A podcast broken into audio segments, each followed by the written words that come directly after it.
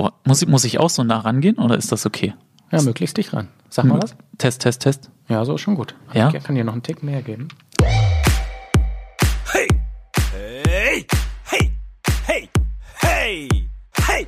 Hey! Schrei nicht so. Stefan, ich bin heute ein bisschen nervöser als sonst. Ja, warum? Woran liegt das? Das liegt daran, dass wir in diesen Räumlichkeiten nicht allein sind. Wir haben quasi das erste Mal wirklich Publikum. Die Das wissen stimmt. zwar nichts davon, aber es fühlt sich anders an. Du hast recht, das ist dadurch jetzt ein bisschen anders, weil so langsam kehren ja alle zur Normalität zurück. Und äh, jetzt sind die Kollegen hier auch schon wieder in der Firma und haben sich jetzt nach hinten verzogen. Ja, das ist natürlich auch nur möglich. Wir halten natürlich den Abstand ein, weil wir hier zwei große Räume haben und dementsprechend begegnen wir uns eigentlich gar nicht. Aber man weiß halt, hier ist so eine kleine Wand und dahinter sitzen sie. Genau. Und das bedeutet auch, falls der Paketbote klingelt, müssen wir nicht die Tür aufmachen. Endlich, endlich. Weil klar, da stellen sich bei mir die Nackenhaare direkt immer auf, wenn ich diesen Gedanken wieder kriege. Genau, das machen die dann. Das ist auch okay. Ah, Das können die richtig gut. So die Tür aufmachen, da sind die richtig gut drin.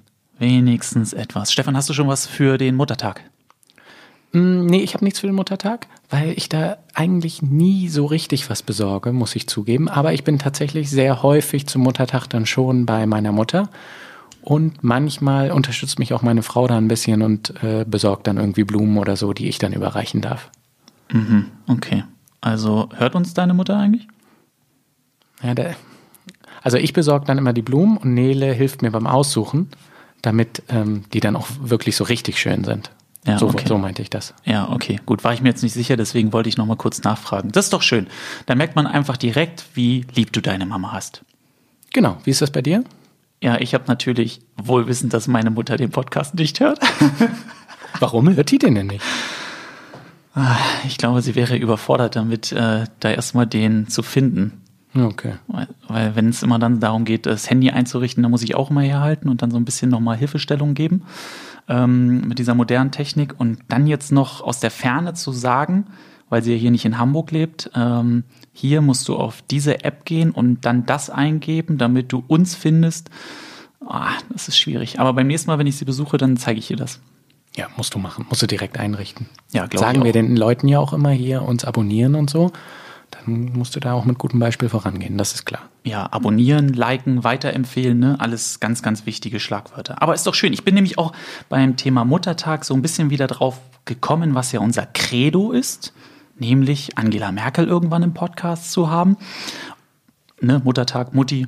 Äh, Ja, hab ich schon verstanden. Liegt nah. Ach, Ja, super, danke. ja. Hättest ja mal kurz nicken können. Ach so, sorry. Hätte mich nee, habe ich bestätigt. verstanden, finde ich, finde ich ganz gut. Okay. Muttertag, Mutti. Stefan, harter Cut. Ähm, weißt du, wen ich am Sonntag gesehen habe? Anne Will. Ja, läuft, läuft Sonntag, genau. War am Sonntag und Geil, dass du jetzt eine Geschichte aus dem Fernsehen erzählst. Ich dachte, du hättest sie jetzt wirklich gesehen. Naja, aber sie war ja quasi in meinem Wohnzimmer. Ja, ja, ja. Okay. Ne? Also sie war, ja, ich habe einen großen Fernseher, ne, weil ich unheimlich viel Geld habe. Dementsprechend war sie lebensecht. Mhm, verstehe. Ja, und da ist mir aufgefallen, äh, die machen das ja im Moment auch ein bisschen anders. Ich glaube, das ist auch total undankbar, wenn man da kein Publikum mehr hat. Ähm, und Markus Söder war zugeschalten. Und der saß dann halt wie ich quasi am Fernseher. Das ist geil, dass du war zugeschalten. Das würde auch nur ein Bayer so sagen. Weil, weil du jetzt an Söder gedacht hast, sagst du schon, Markus Söder war zugeschalten. Ja, es tut mir leid. Ist ja gut. Okay, Mhm. also. Und was mir auf jeden Fall aufgefallen ist, das fand ich ganz witzig, die hat die ganze Zeit nach unten geguckt. Das sah so aus, wie ich damals in der Schulzeit immer aufs Handy gestarrt. So wirkte das. Wer jetzt? Söder oder sie? Nee, Söder. Ja, vielleicht hat er abgelesen da. Oder, oder hat den, den Live-Ticker verfolgt, damit er da die ganze Zeit. Oder, oder er hat ähm, die Webcam falsch angebracht. Weißt du? Dass die zu hoch war und dann hat er immer nach unten so auf, auf den Monitor geguckt und das sah dann nur so aus. Ah, das kann auch sein. Dann muss ich jetzt doch auch noch mal zu einem alten Thema zurückkommen. Und zwar zu dem Thema Brille. Weil, wenn Ich ich, jetzt, genau, ja, weil, weil das habe ich mich jetzt nämlich wirklich gefragt. Wenn ich jetzt losgehe und mir diese Brille aussuche, egal wie sie jetzt wird, dann mu muss ich ja schon in dem, in dem Optikerladen, das haben die mir schon geschrieben, da muss ich ja eine Maske aufhaben. Das heißt, ich probiere die Brille ja auf mit einer Maske im Gesicht. Dann sehe ich ja gar nicht, ob die wirklich so richtig zu mir passt, weil man sieht hier nur mein halbes Gesicht. Und dann ist mein halbes Gesicht ist verdeckt und das andere ist dann ja auch vielleicht durch die Brille verdeckt. Dann kann ich ja gar nicht wirklich beurteilen, ob diese Brille zu mir passt. Aber wenn du mir jetzt natürlich sagst, dass wir eh für immer diese Masken aufsetzen müssen, dann ist es ja überhaupt kein Problem, Weil da macht das ja sogar Sinn, das mit Maske anzutesten. Ja, so halb. Also für mich wäre die Schlussfolgerung, dass du zwei Brillen brauchst. Eine für draußen und eine für drin. Eine für, ja, eine, die gut mit Maske aussieht, dann eine ohne. Ja, das finde ich gut. Ne? Denk mal drüber nach. Das finde ich wirklich, das finde ich richtig gut. Bist du froh, dass du vor, äh, äh, nach 1951 geboren wurdest? Ja. Warum? Ah, ich weiß nicht, ich bin immer so der Typ, wenn ich was kaufe, dass ähm, für mich immer das dann so ein bisschen in die Richtung gehen muss, äh, wenn man das mit einem Wort beschreibt, modern. Und wenn ich jetzt diese ganzen alten Sachen sehe von früher, ah, weiß ich nicht, das ist nicht so meins. Aber weißt du, warum ich 1951 gesagt habe? Nee. Bis 1951 durften deutsche Lehrerinnen nicht heiraten. Oh, Das heißt, hätte sie nicht heiraten können. das ist ja verrückt, wusste ich nicht. Ja, sonst hätte deine jetzige Frau hätte dann ihren Job verloren, wenn sie dich geheiratet hätte. Das war das sogenannte Lehrerinnenzölibat. Wo hast denn das her? In, in Baden-Württemberg galt das sogar bis 1956. Die brauchen immer einen Tick länger, bis die Lassen wir mal kommentarlos stehen. Moderne ankommen. Das ist ja krass. Das wusste ich wirklich nicht. Fand ich Ja, cool. siehst du, kannst du nachher mit nach Hause nehmen und erzählen. Ja, wird sich meine Frau freuen. Ja, die wird sagen, sie wäre gern vor 51 geboren. Ja, ich könnte mir vorstellen, dass sie genau das gedacht hat in diesem Moment. Oh, Gary, ganz schnell. Ich wollte dich noch mal fragen, ob du mir eigentlich mal eine Geschichte aus deiner Arbeitswelt erzählen würdest. Jetzt hast du mich auf den kalten Fuß erwischt. Okay. Kannst du denn kurz eine von dir erzählen und ich kann kurz überlegen, welche ich preisgebe? Ja, ich könnte, ich könnte auch eine erzählen. Mach mal. Ich würde gerne eine äh, alte Geschichte von mir erzählen, die ist schon ein paar Jahre her. Und ich habe euch ja schon erzählt, dass ich im Auto ähm, gerne Taylor Swift höre und das disqualifiziert mich ja auch zu Recht als äh, Musikkenner. Und ähm, es ist wirklich so Musik, also ich höre schon gerne Musik, aber es ist jetzt nicht mein Lebensinhalt, das interessiert mich auch nicht so wahnsinnig. Jetzt war aber trotzdem ich auserkoren, ein Interview mit James Blunt zu führen der äh, ein neues Album rausgebracht hatte. Und das ist dann ja immer der Grund, dass diese Musiker irgendwie äh, auf große Pressetournee gehen und dann äh, stehen sie zum Interview bereit. Meine einzige Aufgabe in diesem Interview war aber herauszufinden, ob er aktuell eine Freundin hat oder nicht. Das ging damals irgendwie so ein bisschen hin und her und es gab Gerüchte. Und um 14 Uhr sollte es losgehen. Ich also um 14 Uhr da zum Hotel mit meinem Kamerateam und dann empfing mich jemand von der, ähm, von der Produktionsfirma, die da irgendwie seine CD aufgenommen hat und sagte, ja, äh, Herr Belgard, hier einmal nebenan in den Raum. Ich da rein und dann ist jetzt kein Scheiß. Dann stand da so ein, so ein riesiger Bär neben einem, ähm, neben so, einem- so einem, ähm, wie heißt das, so ein Walkman für CDs. Discman? Discman. Neben dem Discman. Und in dem Discman war die noch nicht veröffentlichte neue CD von James Blunt. Er daneben ein, ein Zettel mit einem Stift. Und dann musste ich, mir ist kein Scheiß, das komplette Album anhören. Unter Aufsicht. Dann habe ich mir da irgendwie so, habe ich mir da so nebenbei irg irgendwelche Notizen gemacht und musste mir, ja, weit über eine Stunde habe ich mir dieses Album angehört, bis ich dann endlich zu Herrn Blunt vorgelassen wurde, der dann im Interview äh, mir auch nicht verraten hat, ob er aktuell eine Freundin hat oder nicht. Okay, und das war das erste Mal, dass du da so sitzen musstest und das Interview so hören musst, äh, das, die, die CD so hören musstest? Ja, also so kannte ich das nicht. Also ich habe vorher auch schon andere Musiker äh, Ah, okay. interviewt, da konnte man dann einfach, Das ist ja weißt du, da hast du die einen Song vorher angehört, dann hast du, äh, ja, darf ich jetzt nicht verraten, aber dann, dann stellst du halt irgendwie zwei Fragen hier zur Musik und sagst hier, äh, und warum hast du die Textzeile und dann, ach ja, und was ist eigentlich mit der Freundin? Aber du weißt auch nicht, ob das quasi immer so bei ihm war? Oder ist? Ach so, ob das eine Vorgabe von ihm vielleicht ist, ne? Das weiß ich nicht. Ich muss aber sagen, dass er ein ziemlich cooler Typ war. Also er hat das echt ganz locker gemacht, hat es auch charmant wegmoderiert. Also der konnte das schon richtig gut. Das ist ja cool. Krasse Geschichte. Bin ich richtig neidisch. Aber ich habe mir jetzt meine Geschichte überlegt. Ich habe auch eine. Äh, kommt natürlich aus dem Sport. Ähm, ich weiß ehrlich gesagt nicht mehr genau, wann das war. Ein paar Jahre ist es auf jeden Fall schon her. Lässt sich einfach damit begründen, dass es um RB Leipzig geht. Die waren zu diesem Zeitpunkt noch in Liga 2 unterwegs und der Trainer war damals Ralf Rangnick. Und ähm, die hatten ein Auswärtsspiel bei Eintracht Braunschweig und ich sollte bei dieser Begegnung im Vorfeld ein Interview mit Ralf Rangnick führen. Das allererste Mal. Ich finde, Ralf Rangnick kennt man ja, glaube ich, schon. Fußballprofessor, hat unheimlich viel erreicht, viel aufgebaut, ähm, schon eine beeindruckende Persönlichkeit. Und man wusste, finde ich aus den ähm, anderen Interviews, die man dann immer schon so gesehen hat, ah, der ist eher so eine, ja, so eine Kante, was so seine Art und Weise angeht, so ein bisschen schroff. Und dementsprechend bin ich natürlich in der Recherche ähm, ganz tief eingestiegen und habe versucht, irgendwie einen charmanten Aufhänger zu finden, um ihn so ein bisschen zu locken. Und ihm so ein kleines Lächeln zu Beginn erstmal ähm, ja, herauszukitzeln. Also so wie bei mir, weswegen ich mir eine Stunde lang die CD anhöre. Ja, genau so. Ne? Genau so. Das ja, ja, stimmt. verstehe. das ist ein guter ich mache Vergleich. das ja immer so. Ich bereite mich sehr gut vor, gerade auf Musik. Zu Recht, zu Recht. So. Ja, und dann, dann, nee, ist, also gut, und dann, dann bin ich da quasi äh, am Spielfeld dran gestanden und dann kam Ralf Rangnick auf mich zu und ich habe mich total gefreut, weil, was hatte ich gefunden? Ich habe gesehen in der Recherche, dass wir am genau gleichen Tag Geburtstag haben. Also ne, vom Tag, Ja. vom Jahr her, logisch. Ähm, und habe mich dann schon echt drüber gefreut, dachte, oh, da, damit, damit kriege ich ihn. Ähm, dann kam er auf mich zu, dann habe ich Hallo gesagt, schönen guten Tag, Herr Rangnick, Gary Pauband. Ähm, wir führen jetzt gleich das Interview. Und ich habe mich natürlich auf sie vorbereitet und musste echt schmunzeln in der Vorbereitung, weil ich gesehen habe, dass wir am gleichen Tag Geburtstag haben. Und seine Reaktion war ein ganz trockenes Mhm. Das war's. Kein War Lächeln. ihm scheißegal. War ihm komplett wurscht. Wo ich mich mega drüber gefeiert habe, er nicht. Das Interview danach lief völlig neutral, also äh, kein Hoch, kein Tief, nichts Besonderes. Aber ich fand das echt schade. Da hat er mich einfach so dann mit dem Mhm abgespeist. Ja, er, er fand das nicht ganz so spektakulär wie du. Das, äh, Nee, leider nicht. Schade, eigentlich. Aber Fußball passt ja heute ganz gut, ne? Fußball passt ganz gut. Wir haben einen tollen und spannenden Gast. Und wie immer, rufen wir den jetzt einfach mal an, oder? Los geht's. Da ist er. Da ist er. Sebastian, schönen guten Tag. Moin, Sebastian. Hallihallo. Das Hallo, klingt nach euch. einer wunderbaren Verbindung, um eine schöne Podcast-Folge aufzuzeichnen. Das freut mich. Und ich bin sehr erleichtert. Sebastian, wo erwischen wir dich gerade? Im Büro tatsächlich und ähm, habe mich natürlich gewissenhaft auf diesen Podcast vorbereitet. Oh, das ist schon mal ein richtig gutes Stichwort, da gehen wir gleich nochmal drauf ein. Aber ähm, lass uns mal ein bisschen Mäuschen spielen. Wie müssen wir uns dein Büro vorstellen?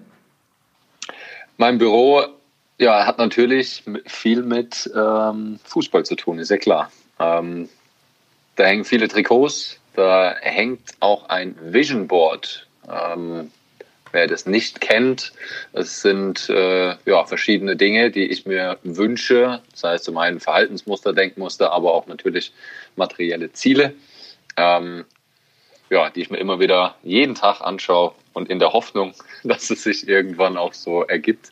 Ähm, ja, das ist auch noch eben ein zentraler Punkt davon. Ja. Wenigstens eine Sache musst du verraten. Eine Sache verrate ich euch tatsächlich ähm, und das ist ein neues Auto. Es ist, ich habe gesagt, materielle Dinge, ich nenne sie auch, äh, ich schäme mich dann nicht, weil viele ja immer sagen, ne, man sollte nicht so viele materielle Dinge eben haben. Doch tatsächlich, es gibt noch, ich bin ein Autofreak, ich liebe Autos, ich liebe schnelle Autos und da darf es auch ein sehr schnelles Auto sein. Oh, krass. Ich wollte jetzt eigentlich mit dir ähm, hier einmal gemeinsam deinen Werdegang so mal kurz skizzieren. Ja, aber um dich immer, so jetzt müssen wir erst wissen, welches Auto. Ja, genau. Soll ich sagen? Ja, Tatsächlich, dann ist es natürlich, es ist ein Audi und äh, da ich ja auch äh, Papa bin, ähm, sollte es schon ein bisschen größer sein, also auch ein Kombi. Ähm, und daher ist es ein RS6. Wow. Boah, würde ich Ja. sofort auch nehmen. Fühle komplett mit dir. Aber Also die ähm, anderen Varianten, die habe ich alle schon durch. und die meisten zumindest.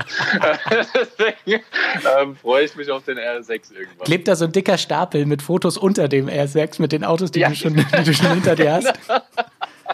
Genau, das ist dann eher eine Kiste, die ich da aufstellen muss. Und stelle- Passt nicht mehr in den Bilderrahmen. Das ist ja geil. Also Ja. überragend. Äh, Das hätte ich jetzt gar nicht unbedingt erwartet. Das heißt, aber ähm, dann liegt ja eine Frage auch relativ nah. Ähm, du hast wahrscheinlich mit einem relativ großen Unmut zur Kenntnis genommen, dass es jetzt Punkte schon früher gibt, oder was? Ja, absolut, um Gottes Willen. äh, gro- große Umstellung für mich. Ich muss ja auch gestehen, dass ich schon zweimal leider den Führerschein abgeben, was heißt leider, zu Recht äh, abgeben musste, weil ich auch zu schnell gefahren bin auf der Autobahn. Ja, das verstehe ich. Ich sehe das auch eher so wie ein Payback-System, also dass man da viele Punkte sammeln soll. genau. So, seit heute sieht es ja so aus, als ob wir bald zumindest wieder Fußball sehen. Was bedeutet das denn für dich? Aufatmen. Ähm, aufatmen dahingehend, dass ähm, endlich wieder für viele Menschen auch zu Hause, unabhängig jetzt von den Fußballern, ähm, dass es wieder eine Situation eben gibt, auf die man sich wirklich freut, ähm, sei es auch Natürlich sind es dann eben Spiele, das sind Geisterspiele, ähm, aber es ist dann wieder ein Event irgendwo mal zu sehen und es sind nicht nur eben die täglichen äh, Pressekonferenzen, die man sich natürlich auch anschaut und äh, ja, News und Nachrichten, aber es ist ein positives Event im Sinne von, es wird Fußball gespielt, man fiebert eben äh, mit der eigenen Mannschaft mit und äh, freue mich natürlich auch für alle, die entsprechend auch an diesem Event teilhaben und äh, arbeiten auch in der, in der Zeit, ähm, weil es uns doch schon allen auch echt gefehlt hat. Natürlich, ges äh, die Gesundheit geht vor, aber es macht schon wieder Spaß, wenn man weiß, da wird bald wieder der Ball rollen. Ja, und jetzt hast du uns so fasziniert äh, mit deiner Örtlichkeit, dass wir natürlich erstmal nochmal nachholen müssen, warum dieses Fußballthema für dich so eine große Rolle spielt. Ganz klar, ehemaliger Fußballprofi gewesen, in England, Deutschland, Schottland, Belgien gespielt, unter anderem ja auch äh, in London. Chelsea ist da das Stichwort.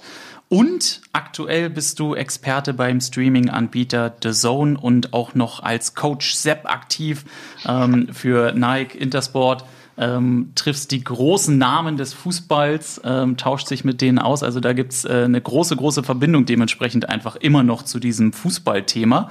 Ähm, ich weiß gar nicht genau, wo ich da jetzt anfangen will, aber ich schieß einfach mal mit einer Frage komplett rein. Was ist denn aus deiner Sicht der beste Trick, um einen Mitspieler zu tunneln?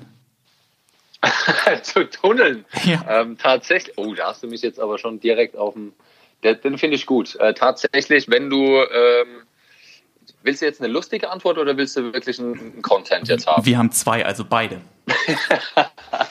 ähm, äh, also sagen wir mal den Content zuerst, dann ist es natürlich mit einer Körpertäuschung zu einer Seite, damit muss, äh, muss der Gegenspieler irgendwann den langen Schritt machen und dann ist eben die Lücke da, diese berüchtigte Lücke, durch den man ja, den Ball auch durchspielen kann. Ähm, tatsächlich, wenn ich mit meiner Tochter spiele, die ist fünfeinhalb, ähm, die tunnel ich auch sehr, sehr gerne, die muss ich aber vorher kitzeln damit du dann irgendwie auch den, den langen Schritt machst. Das würde ein bisschen blöd aussehen in der Bundesliga. Ja, das hat ja dann was, was mit Gegneranalyse zu tun, ne? Äh, richtig, genau. Vorbereitung, Gegneranalyse und dann entsprechend auch umsetzen. Gezielte Taktik. Stark. Wie sieht denn für dich die Vorbereitung dann auf deine Arbeit als Experte aus? Für all die, die vielleicht jetzt nicht so die, die Fernsehwelt kennen, was genau bedeutet es denn auch überhaupt, ähm, Experte während eines Live-Fußballspiels zu sein?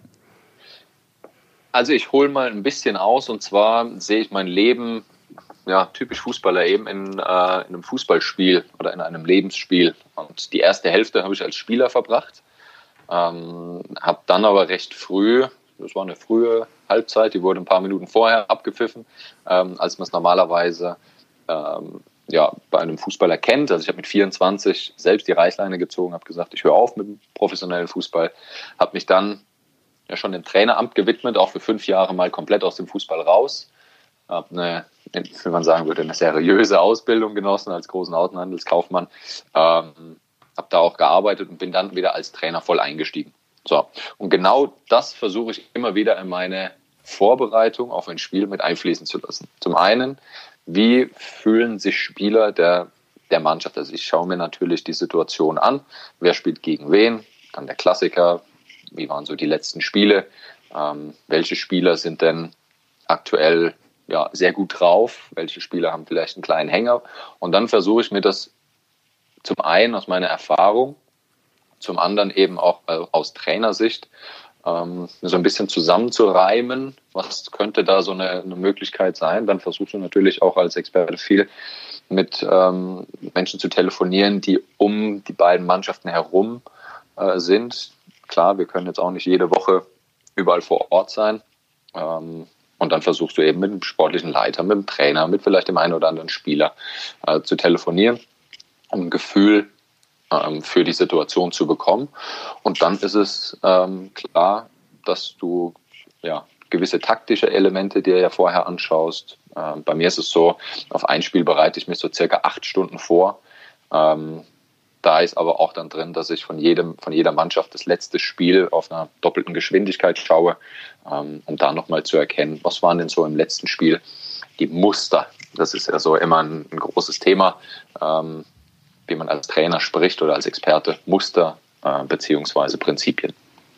Ja, Analyse finde ich ja sowieso auch immer spannend. Es ist ja gefühlt jeder ähm, in gewisser Weise Bundestrainer, dementsprechend auch jeder Fachmann für diese ja. taktischen Feinheiten. Was macht denn aber den großen Unterschied zwischen dem Otto Normalzuschauer aus und einem wie dir, der als Experte das Spiel guckt? Wo ist vielleicht der entscheidende Fehler, den der Zuschauer immer macht? Also es gibt ja immer die große äh, Diskussion, äh, Laptop-Trainer, äh, junge Trainer, die auch vielleicht nicht diese Erfahrung im, im, Sport gesammelt haben. Ich bin da sehr entspannt. Also natürlich äh, schaue ich auch gerne mit äh, Freunden und Verwandten äh, Fußball. Ähm, dann kommt natürlich auch der ein oder andere Kommentar. sehe ich dann nicht ganz so, wie die das sehen. Mhm. Aber ähm, das macht es ja letzten Endes auch aus. Es ist ja sehr emotional, dieser Sport. Und das gefällt mir auch an diesem Sport. Ähm, und dennoch ist aber dieser eine Punkt für mich entscheidend. Und da vertrete ich klar die Meinung, dass du eben als Trainer, wenn du die Erfahrung als Spieler gesammelt hast, in verschiedenen Situationen auf einem gewissen Level eben dabei zu sein, dass du da nochmal gerade die psychologische und die mentale äh, Komponente deutlich besser abdecken kannst, als jetzt ein Trainer, der, der auf diesem Level noch nicht gespielt hat, der diese Situation eben nicht kennt. Ähm, Kannst du das, das an einem Beispiel festmachen? Ja, kann ich, äh, mache ich auch sehr gerne. Ähm, gerade, also mein Thema ist ja die äh, Selbstführung, Self-Leadership ähm, mit, mit Individualspielern, also mit Einzelspielern im Training. Und da ist das Thema eben auch Umgang mit Drucksituationen. Ähm, und in meinem Falle war es damals mein erstes Spiel vor einer großen, richtig großen Kulisse, dass ich mal ja, vor 20 oder 30.000 gespielt habe. Das war schon, war schon öfter der Fall dann, äh, als ich äh, 19 war. Genau. Das war damals zur, zu der Zeit, als ich in Schottland gespielt habe, in der ersten Liga. Und dann gab es das erste große Spiel beim großen Verein, ähm, Glasgow Rangers, äh, Ibrox Stadion. Und das ist natürlich, mit, da ist sehr viel Geschichte, sehr viel Historie eben drin. Ähm, und ist schon sehr imposant, wenn man einfach nur auf das Stadion zufährt. Und ja, dann geht schon los. Als junger Spieler, das erste Mal, du bist ähm, das erste Mal in so einem großen Stadion, du gehst raus, schaust dir den Platz an. Ähm, auch in Schottland ist es ähnlich wie in England. Da sind keine Zuschauer drin vor dem Spiel. Die kommen wirklich eigentlich mit Anpfiff. Und du gehst in die Kabine, ziehst dich um, gehst raus zum Warmmachen. Es ist noch recht ruhig. Ein paar Zuschauer sind da. Und dann gehst du eben rein, machst dich fertig für ähm, das Spiel und dann ertönt irgendwann eine, ja, so eine Art Sirene, oder der Schiedsrichter pfeift eben, dass beide Mannschaften bitte aus ihren Kabinen kommen sollen. Und ich kann mich noch genau an die Situation erinnern, dass ich mich eigentlich extrem gefreut habe, endlich vor 50.000 Menschen Fußball zu spielen. Und der Schiedsrichter pfeift und ich kann mich nicht mehr bewegen.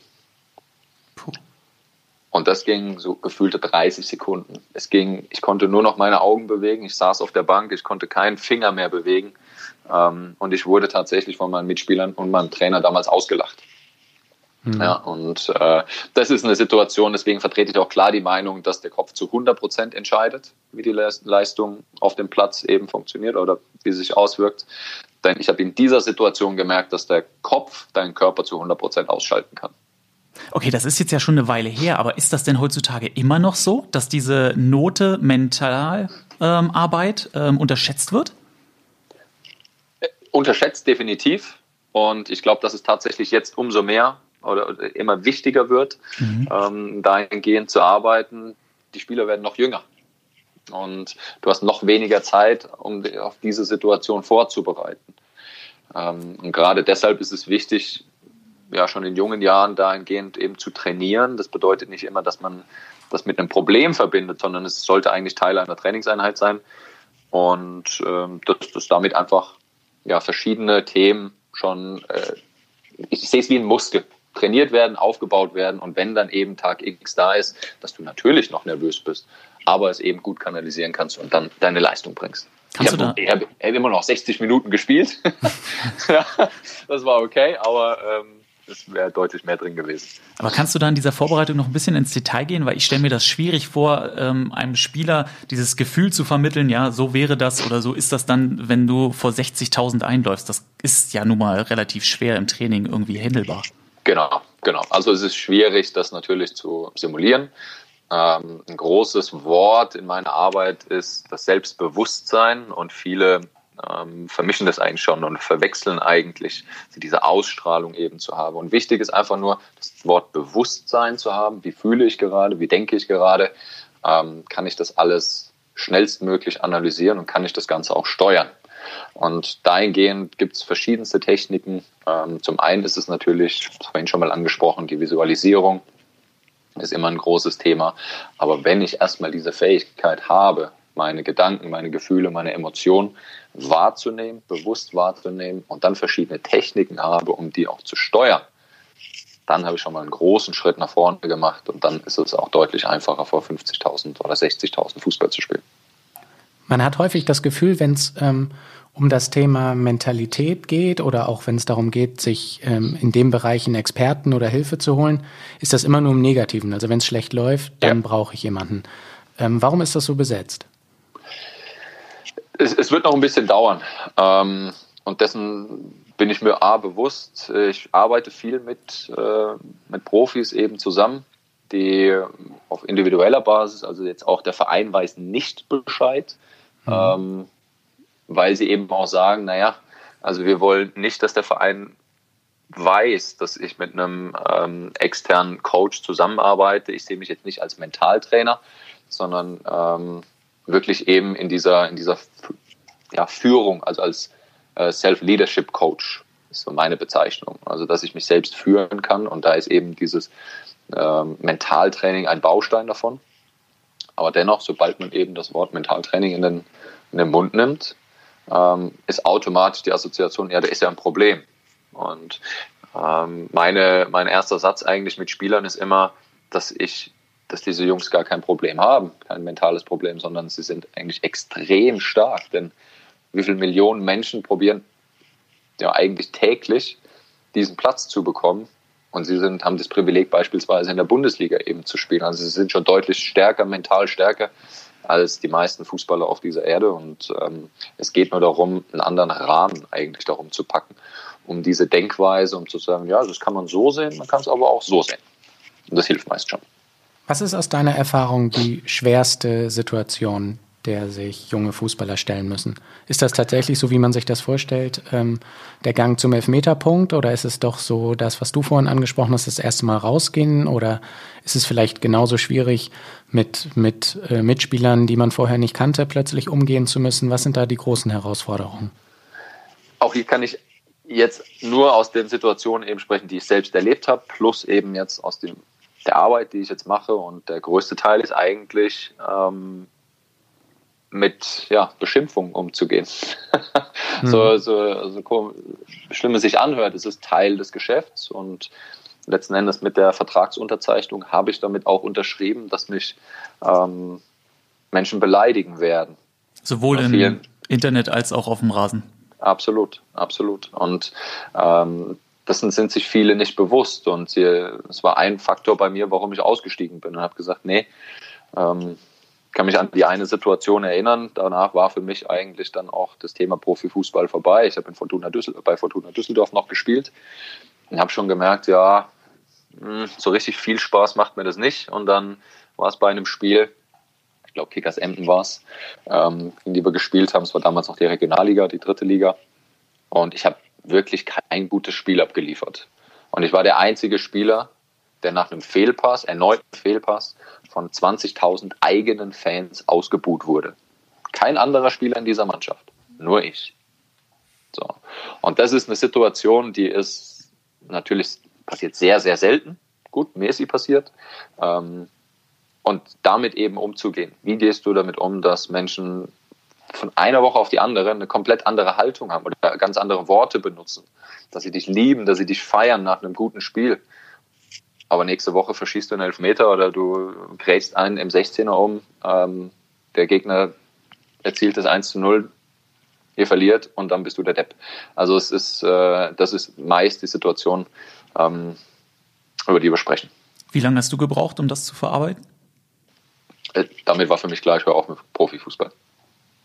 Das, äh, ich muss gestehen, dass ich als, als Spieler nicht stark genug war, solche Situationen ja, damit umzugehen und ich gesagt habe, das, äh, mir hat eben das Drumherum gefehlt, eben auch diese, dieses Aufbauen und habe dann gesagt, nee, ich gehe in die, in die, ähm, in den Bereich des Trainers und achte genau darauf, dass ich Spielern helfe, äh, dass sie mit solchen Situationen besser klarkommen.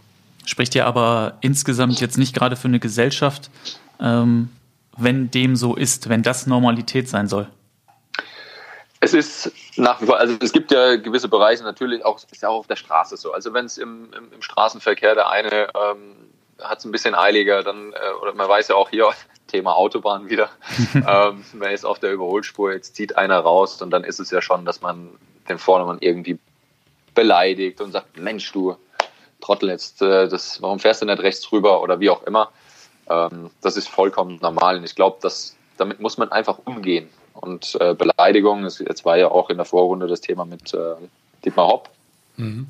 Das äh, ist, eine, ist eine, ja, ich finde nach wie vor, es gehört dazu, dass man eben beleidigt wird. Sobald es eben übergeht in Gewaltandrohung oder eben auch das Fahnenkreuz, das, das geht zu weit. Aber gewisse Schimpfworte sind einfach Teil dessen, äh, Teil des Spiels. Und da frage ich dann oftmals, wenn, wenn andere Menschen, sei es jetzt überhaupt geschützt werden soll. Was macht denn der Verein äh, dagegen, die eigenen Spieler zu schützen, wenn sie von den eigenen Fans eben nach einer schlechten Leistung beleidigt werden? Ich meine, die Spieler müssen sich ja dann hinstellen, man kennt ja das Bild, sie stehen vor 10.000 Zuschauern, stellen sich hin und müssen sich da zwei, drei Minuten beschimpfen lassen. Ja, und das, also, das ist, ähm, da merke ich noch, dass sehr viel äh, Unterschied immer noch gemacht wird einzelne Personen sollen einen Schutz bekommen, aber die Spieler eben nicht. Und ähm, es ist ein, ein schwieriges Thema. Ich sage ganz einfach, jeder muss damit klarkommen, der im Profifußball eben auch tätig sein möchte. Aber wie schwierig ist das dann auch in deiner Rolle als Experte, damit umzugehen? Na, ich kann es ja Gott sei Dank gut einschätzen, weil ich ja weiß, wie es eben ist. Und ich mhm. versuche eben meine Kritik wirklich sachlich ähm, zu lassen. Es ist selten, dass ich da emotional werde.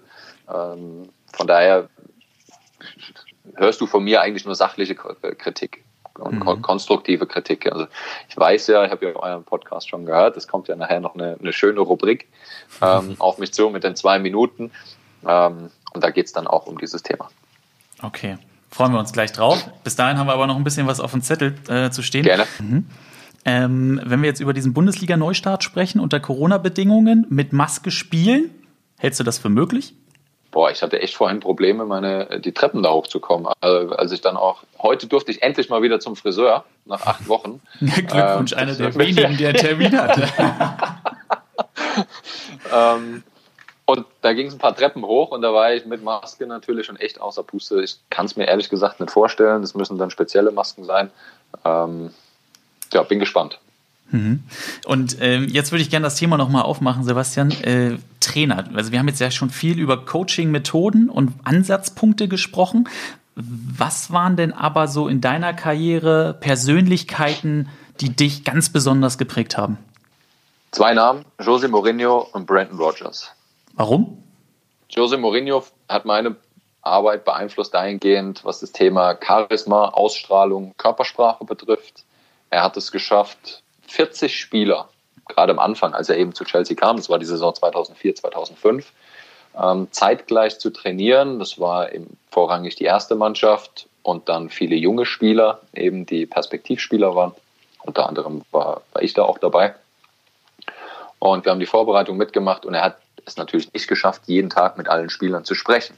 Dennoch hat er es geschafft, durch die Art und Weise, wie er sich auf dem Platz verhält, ähm, dass jeder Spieler vom Platz geht nach jedem Training und ist der Meinung, dass er der beste Spieler auf seiner Position weltweit ist. Mhm. Und das ist echt eine Fähigkeit. Wie muss man sich das eigentlich generell vorstellen? Also der zählt ja zu den ganz, ganz großen Welttrainern. Ähm, die erste Begegnung mit so einem Kaliber, mit so einem Typen, wie lief das ab? Die erste Begegnung war tatsächlich, ähm, glaube ich, auch prägend für den Erfolg. Also es war äh, eine Situation im Stadion, ähm, die Mannschaft saß dann eben auch im Stadion und äh, hat auf den Trainer gewartet in einem Konferenzraum. Und er kam dann ja, nach der Ankündigung eben rein und das gefällt mir eben auch so an dieser Situation, dass ich habe es noch vor Augen. Also wir schauen auf Stamford Bridge raus und er, er kommt rein und schaut jedem in die Augen und es ist eine extrem lange Pause. Und ähm, so sinnbildlich hat er dann eben mit dem ersten Satz gesagt, ja, so sieht die Mannschaft aus, die ich zum Meister mache. Boah. Wahnsinn. So, dann hast du da mal eine Aussage. Ne? Dann stehst, sitzt du da und denkst dir, ja, ist das jetzt arrogant oder ist es selbstbewusst? Also, äh, was ist es jetzt? Und er hat ja gerade mit äh, Porto dann die Champions League gewonnen. Also, es war schon äh, sehr imposant und das, glaube ich, macht ihn eben so aus, dass er immer wieder so selbstbewusst auftritt. Ja, mir ist schon bewusst, in den letzten zwei, drei Jahren war es nicht immer so positiv, aber es ist für mich einer der besten Trainer auf dieser Welt. Aber wie war das überhaupt für dich? Warum hast du dich so früh entschieden, ins Ausland zu gehen? Das war tatsächlich, ähm, als ich, ich war ja 16, mit 17 habe ich dann eben unterschrieben äh, über die Jugendnationalmannschaft und ich hatte damals fünf Angebote von, es war damals der FC Bayern, es war Ajax Amsterdam, Lazio Rom, Barcelona und eben Chelsea. Da könnte ich mich nicht entscheiden. Ich auch nicht. Deswegen habe ich es ganz einfach gemacht. Ein Würfel ähm, oder was? Äh, ich habe hab gedacht, okay, also, du bist in der Schule. Welche Sprachen sprichst du denn? Deutsch? Ja, ich komme ja aus dem Hessenland. Ähm, okay, Deutsch war raus. Deutsch war raus, genau. Wenn ich jetzt nach Bayern gehe, dann habe ich ein großes Problem. Ähm, also in München war es ja, Deutschland war für mich raus, weil ich eben in Frankfurt, damals in der Jugend bei der Eintracht gespielt, eben nicht die Chance gesehen habe, bei der Eintracht schon durchzukommen in die erste Mannschaft. Dann fällt natürlich Bayern München erst recht raus ja. aus dem Raster. So. Ähm, dann war es so, ich spreche kein Holländisch, ich spreche kein äh, Italienisch, kein, kein Spanisch ein bisschen Englisch. ja, also die drei Minus ähm, im Zeugnis, die hat mich dann doch noch gerettet. Die hat eben gesagt, okay, komm, probier's mal in, in London, dir das erstmal anzuschauen. Und äh, das habe ich gemacht für eine Woche. Das war im Dezember 99. Habe ich mir das Ganze für eine Woche angeschaut und habe da sofort auch schon die Entscheidung getroffen, dass ich im Sommer dahin wechseln möchte. Aber der, der, der ausschlaggebende Grund war eben die, die sportliche Perspektive. Das war eben auch ähm, ja, das Thema. Denn viele haben mir natürlich vorgeworfen, in England gibt es so viel Geld. Natürlich habe ich damals als Profi schon sehr, sehr viel Geld verdient. Ja, dennoch, und ich glaube, das wissen die wenigsten, hat mir damals Lazio Rom die Aussage gegeben, egal welcher Verein dir was bietet, wir zahlen dir blind das Dreifache. Boah. So. Also es ist, äh, wenn ich jetzt wirklich, wenn mir, wenn mir irgendjemand diesen Vorwurf vor die Füße wirft und sagt, ja, du bist doch nur wegen dem Geld nach England gegangen, dann kann ich da meist nur grinsen. Aber, aber Sebastian, was ist das denn auch für eine, für eine Reife in so jungen Jahren, ähm, einschätzen zu können, okay, ich bin in der Jugend von Eintracht Frankfurt, habe nicht das Potenzial, hier in die erste Mannschaft zu kommen, also werde ich es wahrscheinlich bei Bayern auch nicht schaffen. Und dann bei Chelsea ist aber so ein Umbruch, ähm, viel im Aufbau. Ähm, da ist vielleicht genau diese Nische da, ähm, in der ich dann reifen kann. Das ist ja auch eine Qualität. Das ist eine Qualität natürlich in jungen Jahren, wenn du jetzt 16 bist, versuchst du dir schon Gedanken dazu zu machen, wie eine Karriere eben sein kann. Dennoch hast du ja nicht die Erfahrung dafür. Meine mhm. Eltern waren ein großer, großer Punkt, aber auch die haben ja wenig Erfahrung im Profifußball. Ähm, und der, der damalige Berater plus, und diesen Mann würde ich gerne nennen, ist es Moritz Volz, der ein Jahr vorher ähm, zu Arsenal London gewechselt ist, von Schalke 04, auch ehemaliger The Zone-Experte, aktueller äh, Co-Trainer unter Julian Nagelsmann in, in Leipzig. Und diese Gespräche haben mir dann echt geholfen. Wir haben zusammen in der Jugendnationalmannschaft eben gespielt und ähm, hat, hat mir deutlich geholfen, die Situation auch besser einschätzen zu können. Mhm. In diesen Rahmen passt vielleicht auch eine Aussage, die ich gelesen hatte. 98 Prozent der Fußballer könnten mehr aus ihrer Karriere rausholen. Ja. Ähm, begründe das mal. Schon allein das Thema Selbstführung. Also wenn ich sehe, dass, ähm, ich habe ja eben auch gesagt, es wird besser, Mhm. Ähm, sie versuchen die Zeit deutlich besser zu nutzen. Auch hier geht aber noch mehr. Und der wichtigste Teil für mich ist eben, dass ich mich mit dem Komplettpaket eben der Karriere beschäftige und eben nicht nur den Beratern äh, das Ganze überlasse. Es, sind, es ist meine Karriere, es ist mein Hintern, es ist mein Geld, es ist meine Verantwortung, es ist meine Reputation, die da nach außen getragen wird. Und das möchte ich ungern andere entscheiden lassen was damit passiert. Und das wünsche ich mir eben, dass es bei, bei den Profis noch mehr ähm, zum Tragen kommt jetzt in der nächsten Zeit. Ich bin fest der Meinung, dass es kommt. Ich habe so dieses Gefühl und auch diese, ähm, diese Zeichen sind da. Immer mehr Spieler achten darauf, dass sie sich mit der kompletten äh, Karriere beschäftigen. Damit meine ich nicht, dass sie nur im athletischen Bereich arbeiten, sondern eben auch in der Organisation. Wie ist mein Karriereplan? Was wünsche ich mir? Was sind meine Werte, die ich nach außen vertrete? Wie poste ich? Ähm, welche ähm, privaten Sponsoren nehme ich mir zur Hand? Und, und, und, und, und. Erinnerst du dich an einen Mitspieler von damals, der das ähm, damals jetzt, wenn du, wenn du zurückblickst, ähm, schon richtig gut gemacht hat? Wo du dich so dran erinnerst, Mensch, der hat jetzt in der, äh, in der Rückschau wirklich viel richtig gemacht? Es gibt einen Namen, also im kompletten Fußball ist es ja oft so, dass, dass viele Fans, wenn sie eben Profifußballer sehen oder äh, ja, auch Verantwortliche, dass sie so ein bisschen starstruck sind. Also im Sinne von oh, vergessen, irgendwie, ja, irgendwie Schnappatmung zu bekommen. Ja. Das ist bei mir weniger der Fall. Es gibt allerdings einen, einen Menschen auf dieser Erde, bei dem ist es so. Ähm, und das ist Frank Lampard ich hatte dieses, dieses Glück, mehrfach mit ihm auf dem Platz stehen zu dürfen. Große Ikone ähm, des englischen Fußballs. Aktueller Trainer des, des FC Chelsea, ja. Es ist eine absolute Legende, schon allein nur in der Art und Weise, wie er seine Karriere anging. Das Endresultat, diesen, diesen Legendenstatus als Spieler zu haben, diese so viele Tore für den Verein zu erzielen, ähm, so eine Karriere auch hinzulegen, war alles meiner Meinung nach das Endresultat aus dieser Arbeit drumherum, also diesen Fokus immer wieder zu haben, sich zu 100 Prozent auf seine Karriere zu konzentrieren und äh, alles dafür auch zu machen und nicht immer emotional zu reagieren, sondern eben bewusst das Ganze auch steuern zu können. Ich habe mich mehrfach mit ihm darüber unterhalten und das, äh, ja, da habe ich in, in, diesem Geschäft so keinen getroffen. Mhm. Ist das dementsprechend auch einer, an dem du dich so, was das Thema Trainerkarriere angeht, orientierst? Nein, weil er ja Mannschaftstrainer ist. Ich möchte kein Profi-Mannschaftstrainer werden. Mhm. Ähm, mein Thema ist tatsächlich das Individualtraining. Ähm, das Ziel ist natürlich im Profibereich als Individualtrainer dann zu arbeiten.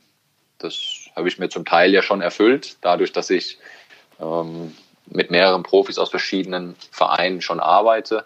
Das ist immer so die, die Frage, die ich mir aktuell noch stelle, also jeder Mensch hat ja so die ein oder andere Baustelle noch. Meine ist, dass ich mir nicht sicher bin, möchte ich für einen Verein arbeiten oder möchte ich meine Dienstleistung an mehrere Spieler eben ähm, oder mehreren Spielern anbieten, vereinsunabhängig.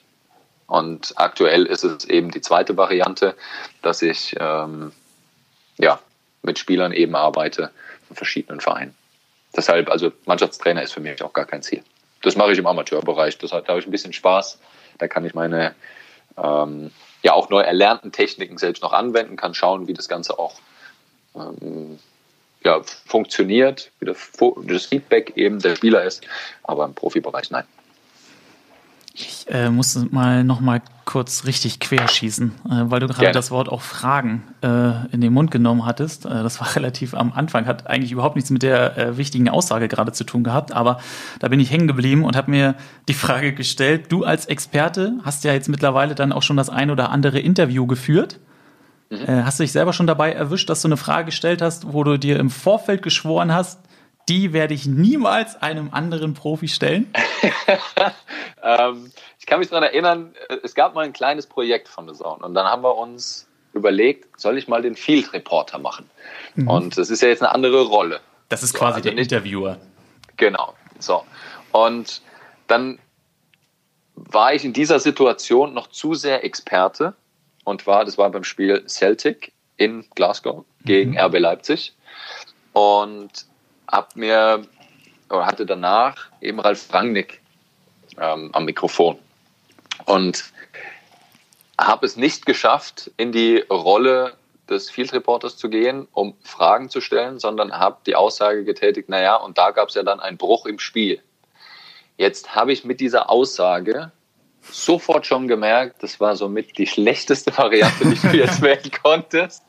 Ähm, äh, und wollte sie eigentlich schon zurücknehmen, aber ging natürlich nicht und äh, war dann auch gefasst, dass ich da einen Angriff bekomme und äh, den habe ich zu Recht auch bekommen, ähm, weil es, äh, ich kenne es selbst, das ist eine Frage, die, oder beziehungsweise eine Aussage, es ist eine Attacke, ähm, die ich deutlich anders oder definitiv anders hätte stellen müssen.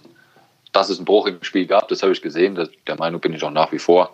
Ähm, und dass er seine Mannschaft schützt, ist auch in Ordnung, aber das hätte ich deutlich anders formulieren müssen. Sebastian, das war jetzt natürlich super, weil Du weißt ja nicht, was wir gesprochen haben, bevor wir dich angerufen haben. Und Gary hat tatsächlich, bevor es losging, eine Geschichte von Ralf Rangnick erzählt, wie er, wie er, versucht hat, das Gespräch mit Ralf Rangnick aufzulockern und es nicht geklappt hat. Also jetzt müssen wir nur überlegen, äh, war das jeweils unser Fehler oder ist es doch, geht's doch um ja, Ralf Rangnick? Jetzt, genau, eigentlich? jetzt wird es nämlich langsam interessant. Ganz klar Fehler, Ralf Rangnick.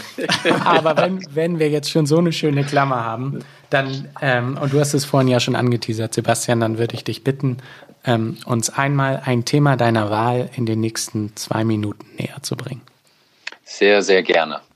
Und zwar ist es tatsächlich das ähm, Thema, wir sind Kinder auch sehr, sehr wichtig. Ich liebe es, mich mit Kindern auseinanderzusetzen, gerade natürlich mit Fußball und äh, habe eine eigene Fußballschule und da ist mir das Wort Feedback beziehungsweise Feed Forward ein ganz großes Anliegen. Also wie spreche ich denn mit Kindern? Und da gibt es ja, für alle Trainer, die zuhören, aber auch Eltern, ähm, immer wieder auch verschiedene Varianten, wie man das idealerweise machen kann. Also da gibt es verschiedene Punkte, auf die ich achten muss und die, durch die gehe ich jetzt mal schnell durch. Natürlich braucht man da insgesamt ein bisschen länger, aber mache ich mal ganz, ganz schnell. Zum einen ist es natürlich wichtig, dass ich erstmal in einem richtigen Mindset bin. Also, dass ich darauf achte, ähm, bin ich gut drauf, bin ich nicht gut drauf? Äh, was ist denn überhaupt meine Intention? Was möchte ich mit meinem Feedback eben auch äh, erreichen? So, da muss ich eben darauf achten, Bewusstsein wieder, dass das alles auch passt. Zum anderen ist wichtig, dass ich eine klare Message habe. Das, was ich sage, halte ich kurz, es ist on point, es ist klar, es ist präzise, es ist prägnant. Dann haben wir noch das Thema, dass ich mir auch natürlich den richtigen Moment aussuchen muss ist denn die andere Person überhaupt bereit dafür aktuell, meine Worte da zu hören? Das ist äh, ein ganz, ganz großes Problem immer, dass das Timing falsch gewählt ist. Dann habe ich überhaupt ja, Arten oder auch Beispiele, um das Ganze besser zu machen, denn ich kann nicht eben einen Ratschlag geben und habe keinen Verbesserungsvorschlag dafür oder habe keinen Beweis dafür, dass ich es auch selbst schon idealerweise besser gemacht habe. Dann geht es weiter. Wie bringe ich das rüber? Ganz, ganz wichtig. Körpersprache, Worte, die ich benutze, Tonalität. Das Ganze muss konkurrent sein, also es muss alles zusammenpassen. Äh, viele Trainer stehen an der Außenlinie und schreien und wild gestikulieren, sagen so, spielt ruhiger!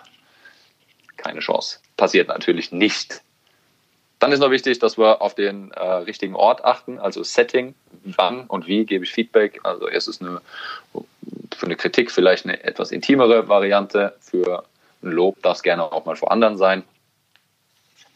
Und dann ist es wichtig, dass wir Feed Forward immer wieder auch ähm, Unterstützung anbieten, dass wir die helfende Hand anbieten und ähm, ja, eben schauen, dass wir jeden Menschen in diesem Sinne, nicht nur die Fußballer, sondern jeden Menschen dabei unterstützen, besser zu werden und dann darauf achten, dass es auch Veränderungen gibt und diese Veränderungen nehmen wir gerne wahr und loben die dann auch wieder. Und hoffe ich jetzt, dass ich mit diesen zwei Minuten Roundabout drin war. Wunderbar. Äh, ganz interessantes Thema. Äh, Finde ich richtig, richtig spannend, weil gerade bei solchen, solchen Punkten äh, man sich, glaube ich, häufig dabei erwischt, wenn man äh, doch eher was falsch macht, aber dann halt selber erstmal auch den Schritt schaffen muss, sich zu hinterfragen, was denn da jetzt genau ähm, falsch lief. Also auch genau. Äh, ganz, ganz spannende Thematik, definitiv. Mir ist gerade noch ein Punkt zum Abschluss ähm, gekommen, weil wir eingestiegen sind mit diesem Vision Board. Warum ja. ist das eigentlich so wichtig, dass man sich diese Ziele visualisiert oder diese Punkte visualisiert? Auch hier wieder Thema Bewusstsein und Fokus. Dass ich den Fokus habe, was möchte ich denn erreichen? Ähm, ich habe es bildlich vor mir, es sind auch verschiedene Verhaltensweisen. Äh, bei mir ist viel im Englischen, also wie ihr wahrscheinlich alle schon mitbekommen habt. Ähm, das eine oder andere englische Wort ist dann mit dabei. Ähm, und da ist zum Beispiel Einspruch, Energy flows where attention goes.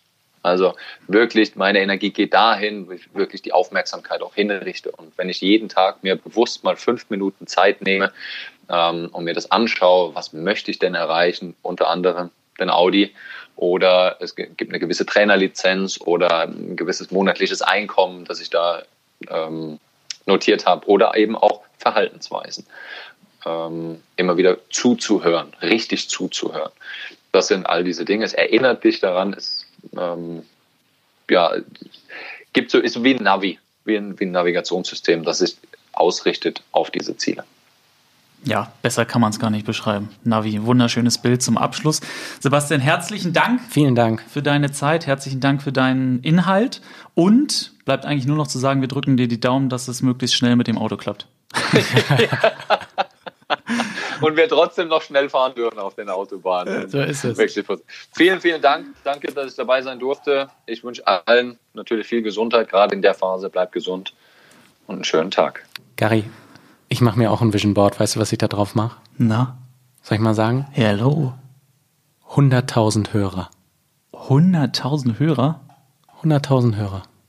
Ja gut, aber da musst du ja morgen schon was Neues draufschreiben. Vor allen Dingen, wenn, wenn ähm, gleich ähm, wieder mein Aufruf kommt, dass ihr alles durchliken müsst. Ja, das auf jeden Fall. Aber vorher möchte ich ja mit unserer neuen Kategorie zum Ende beenden. Ach ja. Wir sagen Tschüss in einer anderen Sprache. Ich hätte jetzt mit Französisch weitergemacht oder hast du was anderes im Angebot? Ne, kannst du machen. Ich kann kein Französisch. Nee? Ah ja, gut, aber die Klassiker kannst Au du, ne? Au revoir. Hey, hey, hey, hey, hey, hey, hey. Schrei nicht so. Gary, weißt du, was geil wäre? Na? Wenn alle Leute uns abonnieren würden. Abonnieren. Warum ist da noch keiner drauf gekommen? Weiß ich auch nicht. Und liken. Überall alles abliken. Und am Ende noch eine Bewertung abgeben, oder? Das wäre Hammer. Das wäre geil. Bei Facebook und Instagram und überall, wo es Podcasts gibt.